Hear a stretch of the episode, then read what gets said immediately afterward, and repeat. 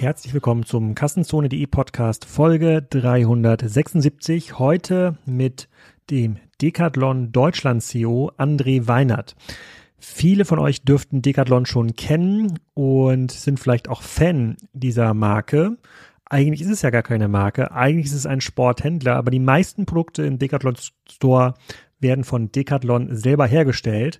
Das wird sich demnächst ändern, weil Decathlon sich zum Marktplatz öffnet. Und darüber diskutieren wir im Podcast. Einmal natürlich, warum Decathlon so erfolgreich ist, wie die Expansionsstrategie in Deutschland läuft, aber vor allem, wie das Digitalgeschäft funktioniert und warum Decathlon sich entschieden hat, diesen Marke zu einem Marktplatz zu machen. Viel Spaß dabei. André, herzlich willkommen zum Kassenzone.de Podcast. Heute mit einer meiner Lieblingssportmarken, Decathlon. Wir wollen mal besprechen, wie Decathlon eigentlich funktioniert, welche Rolle E-Commerce spielt und äh, wohin die Zukunft geht mit dem Thema Marktplatz. Da habt ihr ja einiges veröffentlicht. Fangen wir mal mit dir an. Wer bist du denn eigentlich genau und was machst du bei Decathlon? Sehr gern. Hallo Alex, freue mich heute hier zu sein. Mein Name ist André Weinert. Ich bin äh, CEO für Decathlon Deutschland. Ähm, bin schon sehr, sehr lange im Unternehmen, habe also quasi direkt nach meinem Studium damals äh, für Decathlon äh, angefangen zu arbeiten, unterschiedliche Stationen durchlaufen, äh, bin Filialleiter gewesen, habe einige Jahre in Frankreich als Produktmanager gearbeitet, Commercial Director für Decathlon Deutschland und jetzt seit knapp zweieinhalb Jahren äh, CEO. Decathlon in Summe, wie, wie groß ist das? Das ist ja ein globaler Konzern, der kommt ja aus Frankreich, wie du gerade schon gesagt hast. In Deutschland gibt es das ja noch gar nicht so lange. Gefühlt, ich bin in Norddeutschland in der Nähe von Kiel zu Hause, da habe ich das lange Zeit nicht gesehen. Kannst du mal ein paar Rahmendaten zu Decathlon teilen? Also wir sind sehr, sehr groß, aber es ist nach wie vor immer noch äh, ein familiengeführtes Unternehmen, also nicht börsennotiert. Wurde 1976 in Frankreich in Lille gegründet von Michel Leclerc Mittlerweile sind wir in 61 Ländern vertreten, haben äh, über 1700 Filialen weltweit hm. und äh, natürlich ein sehr, sehr großes Unternehmen mit fast 100.000 Mitarbeitern. Hm. Und ähm, wie, wie wichtig ist Deutschland in diesem ganzen Unternehmenssetup? Ist das irgendwie so ein kleiner Markt neben einer von vielen, so wie die Deutschen immer auf den österreichischen Markt schauen, schauen die Franzosen so auf Deutschland oder ist das schon ein großer Markt in der Decathlon? Nein, nein, also wir sind schon äh, natürlich ein, ein, wichtiges Standbein auch für Decathlon. Wir sind mittlerweile auch äh, vom, vom absoluten Umsatz her das fünftgrößte Land. Äh, schon gerade erwähnt, wir sind in 61 Ländern vertreten. Wir sind in den letzten Jahren sehr, sehr stark gewachsen. Ja, wenn man mal so ein bisschen schaut, was wir die letzten sieben Jahre gemacht haben. Wir haben 2015 beispielsweise noch 26 Filialen gehabt. Mittlerweile haben wir in Deutschland 84 ähm, auch 2015 circa 2200 Mitarbeiter gehabt. Mittlerweile haben wir uns entwickelt auf über 5100 Mitarbeiter. Und eben auch, was dich interessiert, auch natürlich online unsere Hausaufgaben gemacht. Wir hatten beispielsweise 2015 auch noch einen Online-Umsatzanteil von 13 Prozent und dieses Jahr, oder besser gesagt, 2021 haben wir das abgeschlossen mit fast 40 Prozent. Mhm. Und ähm, kannst du ein bisschen was zu der Expansion nochmal konkret sagen? Weil das erste Mal, als ich mit meiner Familie äh, Decathlon entdeckt habe, das war, glaube ich, ähm, äh, auf einem Urlaub ähm, auf Mallorca, in der Nähe von Palma, gibt es irgendwie ein oder zwei größere Märkte. Und dann war ich da mit meiner Frau und den Kindern äh, mal, weil wir für ja, für den Strand noch irgendwelche Sachen brauchten. Ich weiß gar nicht, ob es ein Neoprenanzug war oder Badeschuhe oder sowas. Und dann haben wir so gemeint, so krass, das ist sowas gibt's ja bei uns gar nicht. Das ist ja voll günstig und man kann da, äh, man kann da Badeshirts kaufen für gefühlt fünf Euro. Wahrscheinlich war, so, war das sogar der, der reale äh, Preis. Und dann erst ja, vier, fünf Jahre später kam dann mal eine Filiale in, äh, in Kiel ähm, dazu. Gab es irgendeinen besonderen Grund für diese schnelle Expansion seit 2015? Gab es da irgendeinen Beson Sondereffekt, wo ihr gesagt habt, jetzt ist unsere Zeit da, jetzt müssen wir Gas geben hier? Also man muss ja fairerweise sagen, dass Deutschland sogar das erste Land gewesen ist, außerhalb von Frankreich, wo wir eine Decathlon-Filiale eröffnet haben. Das war 86. Hm. Also wir sind schon seit 35 Jahren, äh, über 35 Jahren am, am deutschen Markt. Und äh, die Aktionäre, und das war auch damals eine logische Konsequenz, äh, äh, haben dann für sich entschieden, halt erstmal andere Länder zu erobern. Wir haben dann ein sehr, sehr starkes Wachstum gehabt, einige Jahre, gerade so in den 90ern, Anfang der 2000er, in Spanien, in Italien, äh, in Portugal. Also sind dann erstmal so ein bisschen in, in andere Länder gegangen. Und äh, wir mussten natürlich in Deutschland auch unsere Hausaufgaben machen, den deutschen Markt, der sehr, ähm, ja, sehr wettbewerbsgetrieben ist, natürlich auch äh, zu verstehen, wie erreichen wir unsere Kunden, äh, mit welchem Sortiment, was, was wollen die deutschen Kunden und äh, das haben wir gemacht und dann war eben genau da so eine Phase, so 2012, 2013, wo wir gesagt haben, jetzt ist der richtige Moment, um eben halt dann auch äh, komplett auf den deutschen Markt uns, uns auszurollen und das haben wir getan. Und ähm, wie, wie hat denn als ihr angefangen habt in Deutschland, wie hat denn der deutsche Kunde euer Sortiment wahrgenommen? Weil die deutschen Kunden im Wesentlichen ja Sporthändler gekannt haben, die mit Fremdmarken gearbeitet haben. Ja, Intersport und Co. haben im Wesentlichen ja dann Ware gehabt von Hummel, Adidas, Nike, je nach, je nach Segment, auch ein Globetrotter, was dann so ein bisschen mehr bei Outdoor-Activity stand. Das waren ja immer ähm, Fremdmarken. Und dann seid ihr in diesen Markt gekommen, gefühlt mit 98 Prozent Eigenmarkenanteil. Es gab irgendwie noch zwei, drei Laufschuhe von Adidas, die im Laden standen, aber ansonsten waren es alles Eigenmarken und auch relativ starke äh, Eigenmarken. Hat das sofort funktioniert? Hat, haben die Kunden dem vertraut? Also das, wenn du natürlich eine, eine Marke neu etablierst am Markt, äh, das, das braucht natürlich erstmal eine Weile. Ähm, vielleicht auch hier, wenn ich nochmal ganz kurz zurückgehe. Also wir sind ja geboren als Einzelhändler. Als Decathlon damals gegründet wurde, gab es ja unsere Eigenmarke nicht äh, Ende der 70er. Und äh, eigentlich so richtig mit den Eigenmarken, diese Eigenmarkenstrategie ist erst Ende der 90er Jahre geboren. Und, und das war auch damals äh, so eine mhm. ähnliche Situation wie heute. Lieferengpässe, Schwierigkeiten. Ähm, und dass dann damals das Unternehmen gesagt hat, okay, why not? Warum gehen wir nicht auch Richtung Marke, Richtung wirklich unsere kompletten Eigenmarken aufzubauen? Und das ist dann sehr, sehr stark gewachsen. Das wurde sehr, sehr gut angenommen von den Kunden. Und so hat es dann sukzessive natürlich auch immer mehr Platz in unserem Sortiment erfahren. Aber es war nie unser Ziel und ist es natürlich auch nicht für die Zukunft, da komplett auf Eigenmarke zu gehen, sondern wirklich halt immer das Sortiment abzurunden mit dem, was, was wirklich die Kunden, die Sportler auch äh, wollen. Und, und die wollen natürlich halt auch die Auswahl haben von anderen großen internationalen Marken. Aber sind es auch die normalen Sportler, die dann in so einen Laden gehen, die sich jetzt ähm, tatsächlich eine Spezialausstattung für das Thema Laufen holen oder Angeln oder ihr habt ja quasi gefühlt 100 Sportarten im Laden vertreten. Ich glaube, ich bin mir nicht ganz sicher, ob ich auch eine Golfausrüstung gesehen äh, ähm, habe oder, oder ob ich mir das einbilde, aber nee, nee, gehen dann wirklich Spezialisten also von, da hin? Ja, ja, von, von A bis Angeln bis, bis Z wie Zelt ist alles dabei. Spezialisten werden immer mehr und das freut uns natürlich. Also wir, unsere Kerngeschäfte sind Familien, so wie du auch gerade gesagt hast, im Urlaub kennengelernt, Neoprenanzug noch, noch benötigt. Das ist natürlich das, äh, unsere Kernzielgruppe. Aber wir freuen uns auch, weil wir natürlich auch wahnsinnig stolz sind auf unsere Produkte und gerade eben halt auch im mittleren, hohen Preissegment richtig tolle Sachen haben, dass jetzt auch immer mehr äh, der regelmäßige Sportler, der Profisportler natürlich auch auf unsere Produkte zurückgreift und wir da auch immer mehr zu, äh, Fuß fassen, ist für uns sicherlich auch einer der Wachstumstreiber der, der kommenden Jahre. Und ihr kommt ja aus dem Fialumfeld, ihr seid über Fialen groß geworden. Ich habe irgendwann bei meinem Immobilienvortrag ähm, einen, einen, Expansionsmanager von euch getroffen, der gemeint hatte, ja, das ist, ähm, ihr habt auch irgendwelche Läden, da kann man zum Beispiel Bogenschießen neben dem Laden oder einen Tauchtank oder sowas, also wo man wirklich Geräte ausprobieren konnte, habe ich gedacht, ja, das ist ja der Wahnsinn. Da kann man, wenn man anfangen will mit Reiten, da kann man idealerweise dann seinen Sattel noch auf dem Pferd ähm, ausprobieren, die Golfschläger mal ein bisschen schlagen. Ist das noch so oder sind es am Ende des Tages einfach ein paar tausend Quadratmeter große ähm, äh, Fialen, wo dann die Ware im Wesentlichen ausgestellt wird, weil ähm, ich erzähle auch ganz, wo das herkommt. Wir hatten ähm, Anfang der 2000er sehr, sehr intensive Diskussion auch in der deutschen Fachszene über das Erlebniskonzept von Globetrotter, ja, wo man dann irgendwie diesen, irgendwie so eine, wie so eine Art Fluss oder so einen kleinen See hatte in so einem Globetrotter-Laden, um dann ein Kanu auszuprobieren und das, alle haben sich gedacht, so eigentlich, das ist das Ding. Ja, so muss eigentlich ein Laden aussehen, Erlebnis. Äh, in der Realität ist aber so, ähm, nach zwei, drei Jahren braucht man das vielleicht nicht mehr, weil man das Sortiment ändern will. Man kann den Laden nicht mehr äh, umbauen. Wie ist denn die Wahrheit bei euch? Ich glaube, es ist immer das Wichtigste ist, äh, eine, eine, gute Balance zu finden. Denn Shopping Experience definiert sich natürlich jetzt nicht nur zwischen Produkttest, also dass ich jetzt beispielsweise mein Kajak da in dem Fluss im, im Store testen kann, sondern äh, Shopping Experience ist, ist breit gefächert und das fängt damit an und das ist so, so das, das Tolle an unserem Konzept, dass ich überhaupt erstmal kostenlos vor der Tür parken kann. Äh, da fängt es schon an, dass ich vielleicht halt auch beim Checkout heute mit RFID was wir haben, halt kein Produkt mehr einscannen muss. Auch das ist eine Art von Shopping Experience, dass ich, wie schon gerade angesprochen, fast 100 Sportarten unter einem Dach finde, ist eine, eine Shopping Experience, weil ich dort natürlich alles sehe. Und das wird abgerundet mit Testflächen. Äh, in der Tat gibt es Stores, wo du, wo du Bogen schießen kannst. Es gibt Stores, wo du natürlich Fahrradtestflächen hast, Scooter-Testflächen. Ähm, es gibt äh, natürlich äh, auch ähm, äh, für Wanderschuhe ähm, entsprechendes Material, wo du es halt natürlich dann auch ein bisschen in der Steige oder halt auf, auf Gestein probieren kannst. Und das ist so ein Teil, was dieses Gesamtkonzept dann natürlich abrundet. Das mit dem, das mit dem Erlebnis, das, äh, das, das, äh, das verstehe ich, das verstehe ich total. Aber wenn man das jetzt ähm, mal ja reduziert im Grunde genommen auf die Auswahl, das Sortiment, ist irgendwie das Parken, einfacher Checkout im Laden, habe ich auch schon ausprobiert äh, mit diesem ja, Self-Scan, also du hast gerade AFID genannt, ich glaube, das legt man in so einen Korb rein an der Kasse und dann weiß äh, die Kasse, welcher Artikel das ist. Socken, Schuhe, irgendwas, was halt diesen Korb, äh, in diesen Korb passt. Ähm, ich habe das aber immer wahrgenommen, tatsächlich, tatsächlich über diese Eigenmarken, weil ähm, A, gibt es diese Marken nirgendwo anders oder zumindest habe ich sie noch nicht woanders wirklich wahrgenommen, außer vielleicht mal bei Amazon.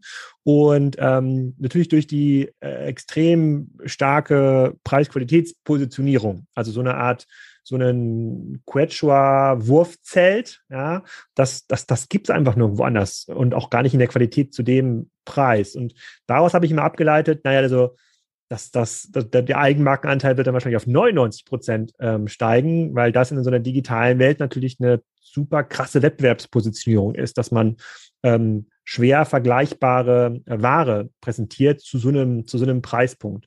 Du hast jetzt aber gerade gesagt, Stimmt so gar nicht, ist aus der Historie äh, entstanden. Am Ende des Tages geht es darum, alles zu haben, was den Sportler interessiert. Sehe ich das richtig?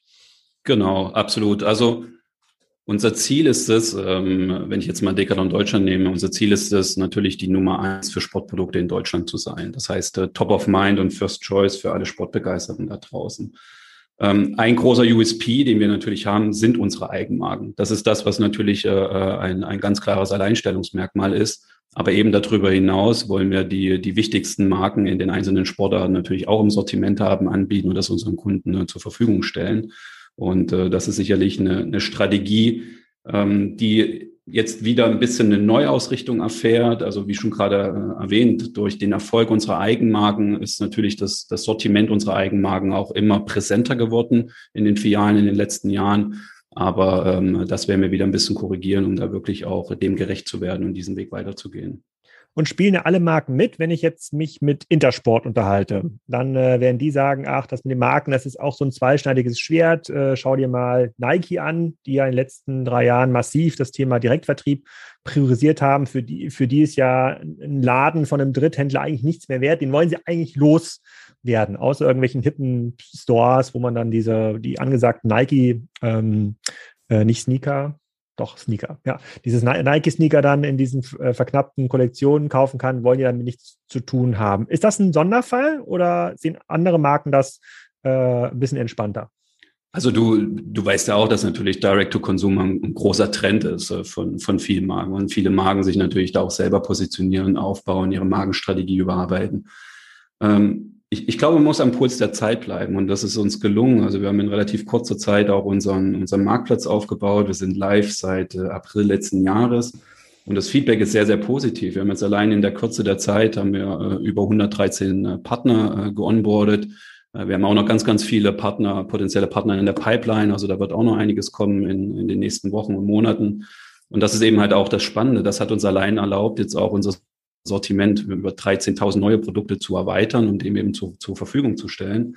Und der Marktplatz, der, der, der integriert sich eigentlich wunderbar auch in unsere Angebotsarchitektur.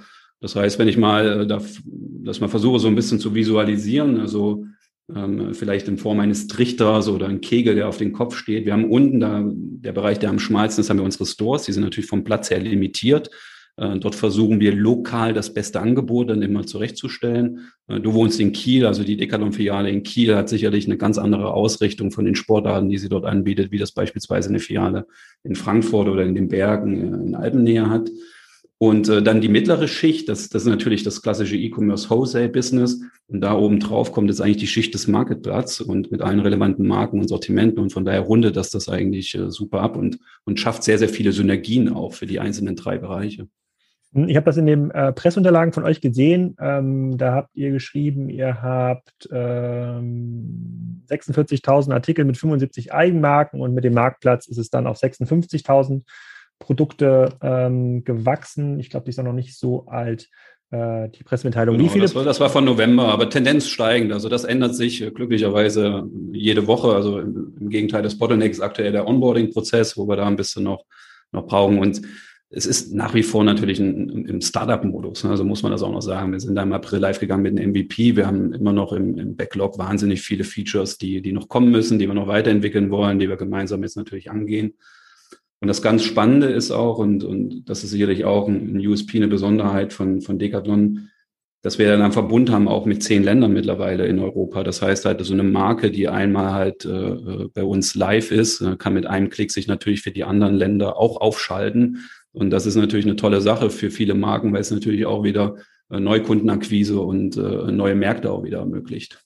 Nur mal im Vergleich äh, zu sehen und diese Pyramide zu verstehen, 46.000 Artikel, die er ähm, direkt anbietet, ähm, sind theoretisch verfügbar. Wie viele find mich, finde ich in so einem Laden in Kiel? Also wie, wie viele verschiedene Artikel sind dort äh, in den Gängen zu haben? In, der, in der Kieler Filiale wirst du circa 6000 Modelle finden, ähm, runtergebrochen dann noch auf äh, Artikelnummern. Also wenn wir noch mit Größen äh, mhm. sprechen, äh, werden das wahrscheinlich so um die 20.000 sein.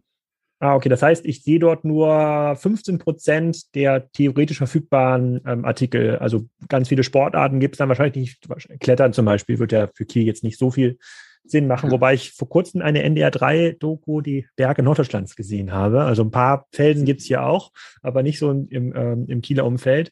Und ähm, was ist dann das Ziel mit dem Marktplatz? Dann nochmal 100, 200, 300.000 Produkte ähm, hinzuzufügen, die es dann aber nur online, in so einem Online-Marktplatz ähm, gibt? Oder gibt es auch eine Entsprechung dann für die Filialen? Also das ist ja, das ist ja sicherlich das Spannende, weil du natürlich dann datengetrieben auch morgen natürlich dein Wholesale-Business mit den Partnern viel einfacher steuern kannst. Also wenn du mhm. morgen siehst, dass ein Running-Schuh extrem viel gesucht wird in Berlin und, und auch äh, stark verkauft wird, ähm, und dieser Running Shoe vielleicht weniger gekauft wird in, in Süddeutschland, in Bayern, dann kannst du morgen natürlich halt auch äh, dein Wholesale-Business viel einfacher steuern. Und, und das ist eine Win-Win-Situation, sowohl für die Marken als auch für uns, weil du natürlich im Forecast da viel gezielter rangehen kannst. Und, und deswegen auch so diese Visualisierung wie ein Trichter. Also ich glaube, gute Produkte, nachgefragte Produkte rutschen dann oben vom Marktplatz natürlich halt immer weiter runter. Erst in E-Com, äh, Wholesale bis runter, natürlich dann in die einzelnen äh, Filialen.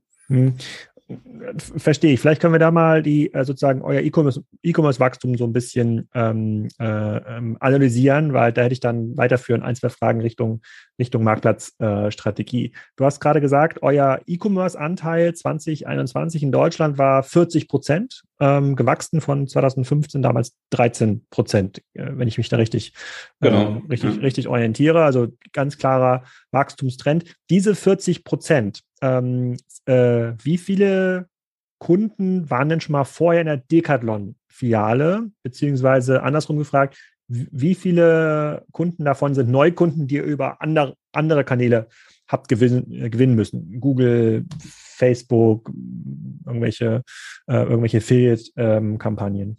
Ähm, ja. Also natürlich die, die 40 Prozent Umsatzanteil 2021, da war natürlich halt ein großer Shift äh, von, von offline zu online, weil allein halt durch den Lockdown oder die Restriktionen in den ersten fünf Monaten für den stationären Einzelhandel äh, gab es keine Alternativen. Also das heißt, wir haben natürlich viele Kunden, auch die vorher 100 Prozent offline bei uns gekauft haben, sind dann gezwitscht Richtung, Richtung online. Das sind ungefähr 30 Prozent. Aber was uns freut und, und deswegen blicken wir da auch sehr optimistisch in die Zukunft, dass wir nach wie vor halt immer noch sehr, sehr viele Neukunden akquirieren, die vorher noch nie bei Decathlon gekauft haben. Und das zeigt halt eben auch das Potenzial und das Wachstum, was wir noch haben. Äh, mache ich zum Beispiel auch, also ich äh, äh, jetzt beim Thema äh, Neoprenanzüge, dann Leute, die an der Ostsee Urlaub machen oder an der Ostsee wohnen, die wissen das, da tragen viele Kinder so einen kleinen Neoprenanzug, damit die ähm, am Wasser nicht so frieren. In, ähm, am Mittelmeer ist das gar nicht so bekannt.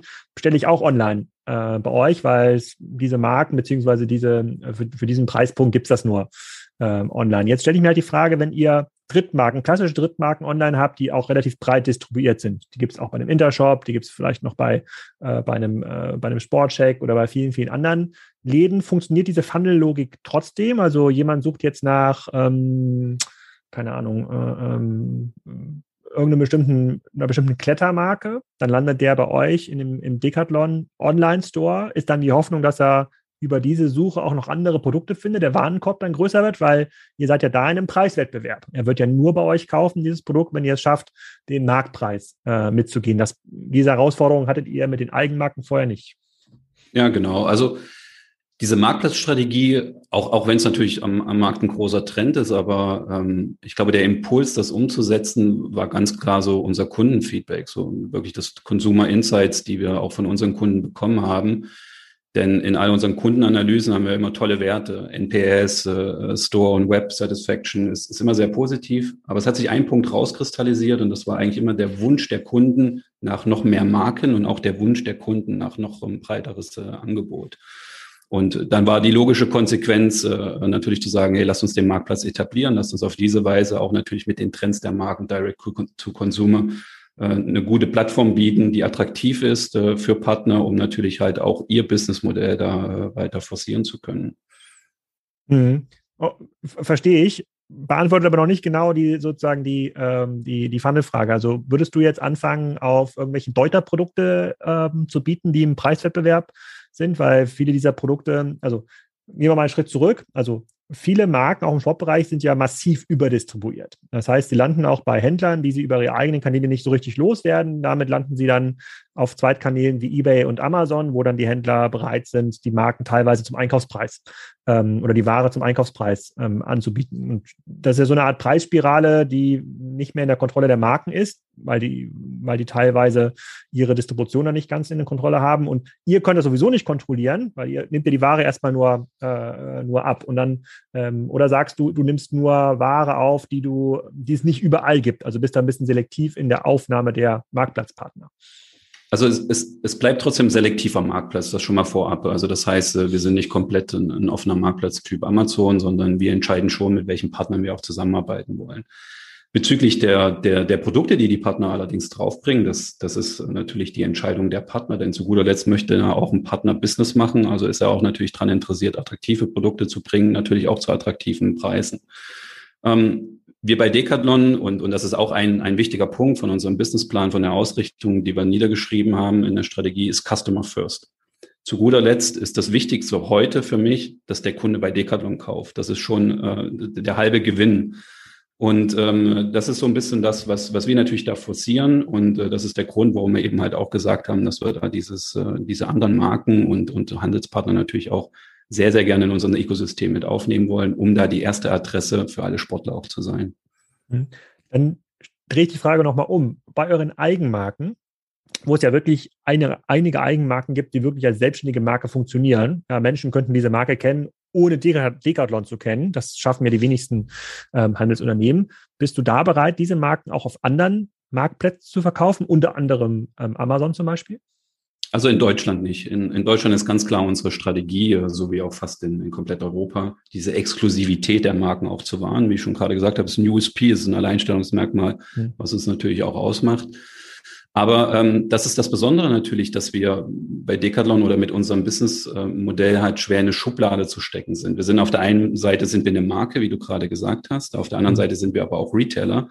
Und es gibt Märkte, ähm, an denen wir jetzt angreifen wollen, beispielsweise USA, und dort ist die, die Strategie, die Ausrichtung eine komplett andere. Und dort werden wir eben die Marke Decathlon äh, etablieren. Dort werden wir mit Partnern zusammenarbeiten, werden auf Marktplätze gehen und werden halt eben nicht die klassische Decathlon-Filiale etablieren, weil das einfach auf so einem Markt wie in den USA halt äh, ein Rieseninvest wäre, was, was gar keinen Sinn machen würde. Aber hier in Europa, äh, die Exklusivität, Decathlon bleibt da sicherlich bestehen, auf jeden Fall in Deutschland.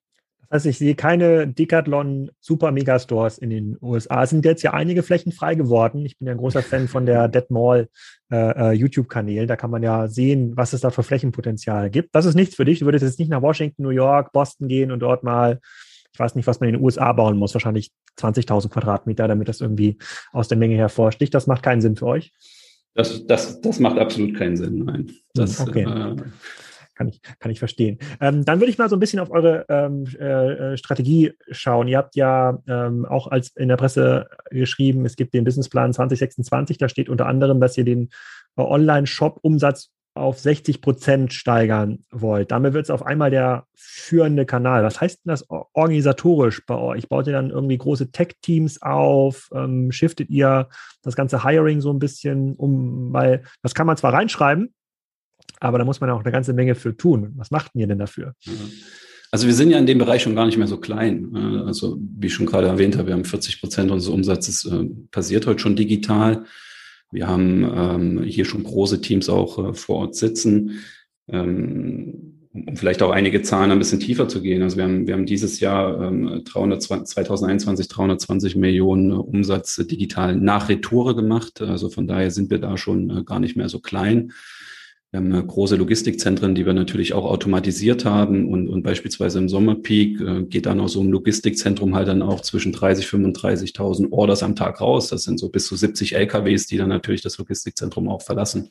Also die Infrastruktur ist geschaffen, äh, die Basis ist gelegt und jetzt freuen wir uns natürlich, äh, da gesund weiterzuwachsen in der Richtung. Und wie viele Leute arbeiten dann für diese ähm, Online-Experience, Webshop, Mobile-App, vielleicht auch Omnichannel-Experience? Ähm, ich kann mir bestimmt ja auch irgendwas was im Laden reservieren. Das glaube ich, habe ich schon mal sogar probiert. Doch, letztes Jahr war es irgendwie spontaner Wintereinbruch, habe ich mir einen Schlitten reserviert und äh, wollte den dann per Click und Collect irgendwie abholen äh, in der Filiale, aber ich habe die Stelle nicht gefunden, wo es das gab. Ich bin quasi rumgefahren mit dem, mit dem Auto. Aber das können wir im Nachgang nochmal besprechen. Vielleicht ist auch ein Anwenderfehler auf meiner Seite gewesen. Also wie viele Leute arbeiten bei euch im, äh, sozusagen für diese Web Experience? Also das Schöne ist ja, dass wir natürlich auch unter den Ländern die Synergien äh, schaffen und, und natürlich da auch äh, Ressourcen bündeln. Äh, beispielsweise wir mit Decathlon Deutschland haben jetzt auch für die Gruppe ein, Online-Boost-Projekt, wie wir es genannt hatten, äh, die letzten zwölf Monate intensiv dran gearbeitet, wo wir äh, knapp 40 Assets gebaut haben, die wir dann natürlich auch teilen mit, mit den anderen Ländern, dass sie davon profitieren können. Hier allein in Deutschland, das E-Commerce-Team, 100% E-Commerce-Team sind knapp 50 Personen. Äh, wir haben natürlich, äh, wie schon gerade erwähnt, auch in der Logistik uns ähm, professionalisiert. Das ist ein, äh, wirklich auch ein Team komplett nur für die für den E-Com-Bereich äh, da. Wir haben auch in unserem Service Center im USS äh, ein separates Team, was sich 100 Prozent halt auch da für, für die Kundenanfragen äh, kümmert. Also da haben wir uns schon immer mehr spezialisiert. Und wenn man so eine Filiale wie in Kiel neu aufmacht, wie viele Leute braucht man dafür? In Kiel wahrscheinlich zwischen 50 und, und 60 Mitarbeiter. Okay, und das aber inklusive Schichtsystem. Also das sind jetzt ja, genau, 50, 60 genau. also, immer da, sondern. Ähm, nein, nein, das ist, das sind natürlich auch äh, ständige Aushilfskräfte mitgezählt. Und, genau, ich komme gleich nochmal zurück auf das Thema E-Commerce. Ähm, ähm, ich möchte nochmal auf die Filiale nochmal eine Frage stellen. Ihr habt auch gesagt, ihr wollt die Filialen steigern bis 2026, 110 Filialen, jetzt sind es Mitte 80. Das heißt, ähm, Pi mal Daumen, das sind ja gar nicht so viele neue Filialen im Jahr. Aber wir reden über fünf bis zehn ähm, pro Jahr, äh, je nach Expansionstempo. Ähm, bekommt ihr noch die Mitarbeiter für so eine Filiale, wenn ihr jetzt in den saturierten Markt geht? Also saturiert im Sinne von die äh, sozusagen die Arbeitslosigkeit ist auf niedrigem Niveau und ihr geht jetzt in eine Region, wo es euch noch nicht gibt, zum Beispiel hm, Flensburg gibt es euch wahrscheinlich noch nicht, würde ich jetzt mal, wenn ich raten müsste. Ähm, fällt es euch da einfach, diese 50, 60 Leute zu finden für den Markt? Ich denke, es ist eine, eine, eine Challenge für alle aktuell. Also egal mit wem man spricht, wo man spricht, alle suchen Händering, äh, sei es wirklich auch äh, in Tech-Berufen, äh, sei es aber eben halt auch auf der Verkaufsfläche. Und äh, nein, und, und ich glaube, man muss als Arbeitgeber natürlich auch attraktiv sein. Äh, Employer Branding spielt eine wichtige Rolle, ähm, wie die Teams arbeiten, miteinander arbeiten. Und ich glaube schon, dass da Decathlon ein ganz besonderer Arbeitgeber ist. Von daher gelingt es uns immer noch, aber es ist äh, trotzdem natürlich eine Herausforderung, wie für alle anderen auch. Also du musstest noch keine Filialeröffnung oder keinen Filialbau verschieben, weil du nicht genug Mitarbeiter gefunden hast. Zum Glück nicht, nein. Und äh, siehst du die Gefahr, dass das mal kommt in den nächsten Jahren in Deutschland? Ich denke, es liegt natürlich auch an uns, solche Berufe auch weiterhin attraktiv zu gestalten. Also ähm, ich habe, wenn ich jetzt mal wieder so ein bisschen zurückkomme auf meine äh, Visualisierung mit dem Trichter und, und unten im Store, jede Mitarbeiter von uns und Mitarbeiterinnen haben beispielsweise auch ein Tablet und, und wir haben schon früh versucht, das Mindset irgendwie auch so zu bauen, dass man sagt, okay, wir müssen die On- und Offline-Welt miteinander fusionieren und ein Kunde, der jetzt eben beispielsweise in Kiel ist und der dann eben den, den Kletter Schuh nicht findet, dann, dann muss der, der Mitarbeiter in der Lage sein, halt ihm natürlich zu zeigen, was haben wir alles im Sortiment und auch natürlich mhm. morgen mit unseren Marktplatzpartnern mhm. im Sortiment, um, um da äh, den Kunden gut zu beraten und zum Kaufabschluss zu kommen. Aber eben auch darüber hinaus, ähm, das ist gerade eine Test, den wir auch in, in, Frank äh, in Spanien, Entschuldigung, gerade haben, wo die Verkäufer wirklich auch den, das Service Center übernommen haben. Das heißt, wenn dann morgen per Chat auf der Homepage äh, Anfragen kommen zum Produkt, ähm, ist das wirklich der Verkäufer auch in der Filiale, der dann direkt im Chat live drin ist und dort mit berät. das sind, glaube ich, so alles ein bisschen neue Wege, äh, neue Module, die dann auch für den klassischen stationären Einzelhandel kommen, um einfach die, die Arbeit auch in dem klassischen Einzelhandel attraktiver zu gestalten. Und dann komm, drehen wir mal den Kreis wieder zurück zu den E-Commerce-Arbeitskräften. Also sind jetzt noch nicht so viele, es sind jetzt äh, 50, die jetzt für die reine E-Commerce-Experience, für die Online-Experience arbeiten. Ähm, wir erleben jetzt ja in vielen Bereichen, nicht nur bei Spriker, sondern auch bei vielen anderen Firmen, dass es eigentlich noch geht, äh, remote zu skalieren. In der Strategieunterlage steht jetzt, dass ihr euch über ähm, vier, vier Campus-Standorte in Deutschland ähm, als attraktive Arbeitgeber aufstellen wollt. Ist, ist das noch so? Also zieht ihr die Leute dann an so einen Campus oder gibt es auch bei Decathlon schon die Möglichkeit, da remote an diesem Wachstum teilzuhaben? Also das, das Team macht den Unterschied, so sagen wir mal bei uns. Und ähm, wir haben ganz, ganz viele Mitarbeiter. Also ich arbeite auch mittlerweile seit 2003 für Decathlon und, und ich bin immer noch da in erster Linie natürlich, weil ich das Unternehmen liebe, aber natürlich halt auch wegen dem Team. Äh, aus ganz, ganz vielen Kollegen werden natürlich irgendwie äh, Sportpartner und aus ganz, ganz vielen Sportpartnern entstehen natürlich auch Freundschaften. Und das ist was ganz Besonderes. Und diese Unternehmenskultur, die wollen wir natürlich auch mit der neuen Welt ähm, vereinen. Und, und das, der erste Schritt war zu sagen, wir öffnen uns von einem Headquarter in Ploching in der Nähe von Stuttgart zu vier Campusstandorten also im, im Ruhrgebiet, in, in, in NRW mit äh, Dortmund, in Berlin und eben halt äh, in Schwetzingen äh, zwischen Heidelberg und äh, Mannheim. Und das erlaubt es natürlich schon erstmal natürlich auch äh, bundesweit ein paar mehr Talente auch zu rekrutieren, die eben halt genau in diesen Einzugsgebieten dann auch, auch leben. Remote wird viel diskutiert. Das Spannende ist, wenn ich natürlich jetzt auch mit unseren Teams hier spreche, keiner hat richtig Lust drauf. Also die, die Leute profitieren natürlich den einen oder anderen Tag auch davon, äh, von zu Hause zu arbeiten, aber die Leute zieht es immer wieder ins Büro, weil sie eben genau diesen Austausch mögen, weil sie eben genau mögen, mittags zusammen joggen zu gehen, weil sie eben mögen, halt dann abends vielleicht noch äh, äh ein Getränk äh, zu sich zu nehmen. Und ich glaube, das ist was Besonderes, das wollen wir natürlich weiter beibehalten. Na, da, das würde ich aber zumindest erstmal hinterfra zumindest hinterfragen, die sozusagen die Datenerhebung. Es gibt ja auch mal Studien über den Einzelhandel, da werden Leute befragt im Laden, ob sie lieber online kaufen oder im Laden kaufen. Und die sagen natürlich auch, sie kaufen lieber im Laden. Und so ist es ja mit den Remote-Mitarbeitern auch. Also die, die das nicht mögen oder die, äh, die sagen, sie machen das lieber von wo auch immer sie heute wohnen, in Lissabon oder in, äh, in Dortmund, ähm, die hast ja, kannst du ja nicht befragen. Ich frage das nur deshalb, weil ähm, das wird in 2022 sicherlich ein Schwerpunkt in vielen Gesprächen werden, wie man diesen äh, War for Talents äh, so ein bisschen dominiert und gewinnt. Und da geht es jetzt ja nicht nur um die Mitarbeiter, die auf der Fläche dann auch bedienen, die müssen wahrscheinlich schon lokal da sein. Äh, ähm, das wird wahrscheinlich schwierig, aus Lissabon vom Rechner äh, dann äh, den Kunden zu, die Kunden zu bedienen. Aber wir erleben das immer mehr, dass die äh, Menschen eben nicht mehr bereit sind, umzuziehen, beziehungsweise äh, ähm, dass man natürlich den Talentpool massiv erweitert, äh, wenn man sie nicht an den nicht an den Campus zieht. Aber es ist gut zu hören und ich kann mir das auch total gut vorstellen, wenn es so eine Sportkultur gibt bei euch ähm, am Campus, dass das natürlich eine ganz besondere ein ganz besonderes Arbeits- und Büroerlebnis ähm, ist. Ist dann euer äh, Plochinger ähm, Headquarter direkt an der großen Filiale dran, dass man da auch mal die neuesten Sachen aus der Filiale nutzen kann?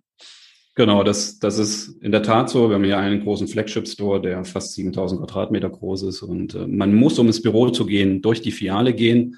Und dann hat man natürlich da auch immer gleich den, den Blick für, für den Kunden, aber eben halt natürlich auch wieder fürs Produkt, wenn, wenn neue Sachen da sind. Hm. Und ihr wollt euren Umsatz steigern in Deutschland auf zweieinhalb ähm, Milliarden. Wie groß ist denn der Sport Artikel- oder Sportmarkt in Summe in Deutschland, damit man sich mal vorstellen kann, welchen Marktanteil ihr dann erreichen wollt? Also äh, Sporting Goods Intelligent äh, Europe hat den deutschen Sportmarkt auf insgesamt 25 Milliarden Euro beziffert. Da ist, das ist inklusive Fahrrad, das ist inklusive Sport Fashion. Und äh, äh das ist so das, an dem wir uns orientieren. Und da sagen wir halt eben, äh, von, von dem Kuchen wollen wir 2,5 Milliarden Euro GMV im Jahr 2026 erzielen. Was ist, was ist genau Sport, Fashion? Dinge, die mit denen man Sport machen könnte, aber die nie ein Fitnessstudio sehen? Ja, es ist natürlich jetzt ja auch äh, Ad-Leisure, Out-Leisure, also im, es, es, wird immer mehr halt auch äh, eine Leggings beispielsweise auf der Straße getragen äh, und, und das ist natürlich manchmal schwer zu differenzieren, auch wenn es ein Produkt ist, was hergestellt wurde, um äh, vielleicht eine Outdoor-Jacke, um äh, wirklich äh, Bergsteigen zu gehen, äh, findet man die manchmal in Berlin in der Stadt, äh, weil sie einfach und dort getragen wird. Das ist natürlich schwierig zu differenzieren, aber diese Trends, Ad-Leisure, Out-Leisure, da wollen wir auf jeden Fall natürlich ganz klar mitgehen. Hm. Und dann noch mal eine Frage zu euren Warenkörben, die ihr online ähm, habt. Also im Laden, wenn ich da mal so rumgehe, finde ich ja eigentlich in, in fast jeder Sportkategorie oder in, in jeder ähm, Equipment-Kategorie, finde ich, äh, Produkte zu Markteinstiegspreisen. Also teilweise, wie gesagt, das Badeshirt dann, was dann irgendwie ähm, Faktor 50 Lichtschutz bietet, für 4 Euro, Badeschuh für 2 Euro. Ähm, das sind ja auch Dinge, die es im Online-Shop gibt oder den Neopren für 12 Euro für die Kinder. Ähm, lohnt sich das bei sehr niedrigen Warenkörben trotzdem für euch, die Kunden online zu akquirieren und dann auch online zu bedienen? Oder hättet ihr eigentlich schon eher ein Interesse, dass sie doch noch in den Store kommen? Es, es, funktioniert beides sehr, sehr gut. Also der Warenkorb online ist deutlich höher als offline. Und ähm, da Average Order Value ist, ist, ist fast das Doppelte im Vergleich zum Basket im, im, im Store. Und äh, wir liegen auch da zwischen drei und vier Produkten pro, pro Bestellung. Also das heißt auch schon so ein bisschen mhm. dieses, äh, es ist nicht nur Hunting unsere Kunden, die halt irgendwie eine klare äh, Produktvorstellung haben, sondern sogar auch online geht es schon ein bisschen Richtung Browsing und äh, das äh, ist natürlich auch ganz gut. Hm. Wenn du jetzt auf 2022 schaust und dir überlegst, was sind die großen Initiativen, die den Unterschied äh, äh, machen, hätte ich dich wahrscheinlich vor fünf Jahren gefragt, wäre es, wenn es die nächsten fünf Filialen gewesen, glaube ich. Kannst du gleich korrigieren, ob diese Annahme falsch ist. Was ist es denn 2022? Also 2022 wollen wir eigentlich den, den Weg weitergehen, den wir eingeschlagen haben. Also vielleicht die drei wichtigsten Punkte. Das erste ist Customer First. Es, es geht weiter darum, die Kunden richtig zu kennen, ihre Bedürfnisse zu kennen, Kunden natürlich zu begeistern, zu pflegen, zu engagen. Mhm. Es geht weiter, unser Kernbusiness zu stärken. Unter Kernbusiness verstehe ich einmal wirklich unsere Experience Stores und auf der anderen Seite natürlich äh, online. Ähm, wir haben uns auf die Schalen, Fahnen geschrieben, auch online der beste nationale Spezialist zu werden und in unserem Store eben der beste Local One-Stop-Shop.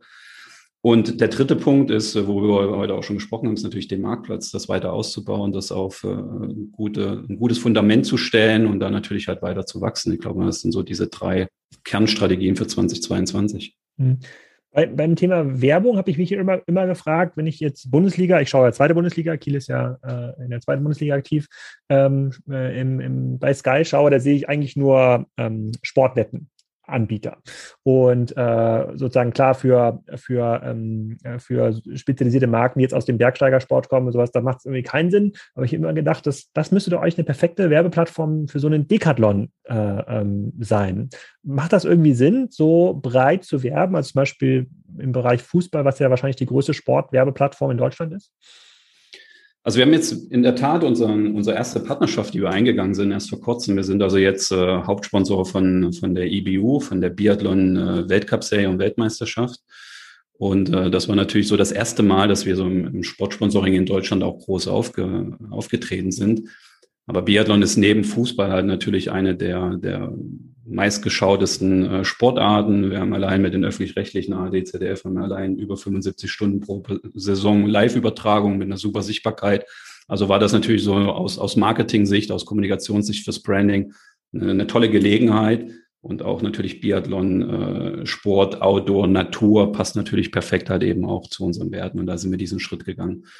Allgemein muss man sagen, dass wir, ich glaube, im Vergleich zu anderen relativ äh, überschaubares äh, äh Kommunikations- und Marketingbudget haben. Wir versuchen uns natürlich trotzdem immer 360 Grad aufzustellen, ähm, wirklich unsere Hausaufgaben zu machen, wirklich auch die Zielgruppen vorher genau zu definieren und dann zu schauen über den Marketingmix, wie wir eben halt in bestimmten Kampagnen auch diese Zielgruppen erreichen. Ähm, und wenn du natürlich halt ein, überschaubares Marketingbudget hast, überlegst du dir doppelt und, dreifach natürlich, wo du dann rein investierst, um dann wirklich auch diese ja, das zu erzielen, was du dir äh, vorher dann auch äh, gesteckt hast. Und ist diese Aussage zu dem Marketingbudget, ist die auch global äh, so zutreffend? Also hat Frankreich äh, sozusagen als Heimatmarkt auch so ein, klar, verhältnismäßig zum Gesamtumsatz, aber auch ein eher geringes Budget, war schon immer eher Filiale, Produktqualität. Ähm, genau, also das ist Teil, absolut, ist Teil der, der Unternehmensphilosophie. Also wir wollen natürlich das beste Preis-Leistungs-Verhältnis bieten. Und, und das fängt eben halt auch damit an, in dem Moment, wo ich halt äh, kein Marketingbudget von äh, 100, 150 Millionen im, im Jahr habe, ähm, dann habe ich schon wieder die Möglichkeit, halt natürlich ganz andere Preise auch wieder an unsere Kunden weiterzugeben. Das ist eben ein Teil. Und von daher ist das schon so äh, Teil der Strategie der Unternehmensphilosophie. Aber nichtsdestotrotz müssen die Kunden uns kennen. Nichtsdestotrotz müssen wir unsere Kunden erreichen erreichen und ohne Marketingkommunikation geht das natürlich nicht. Hm. Gab es bei euch auch einen Weihnachtspeak äh, im, im Business? Also hat man so richtig gemerkt, dass die Leute auch zu Weihnachten ganz viele Sportsachen äh, verschenken für gute Vorsätze ins neue Jahr?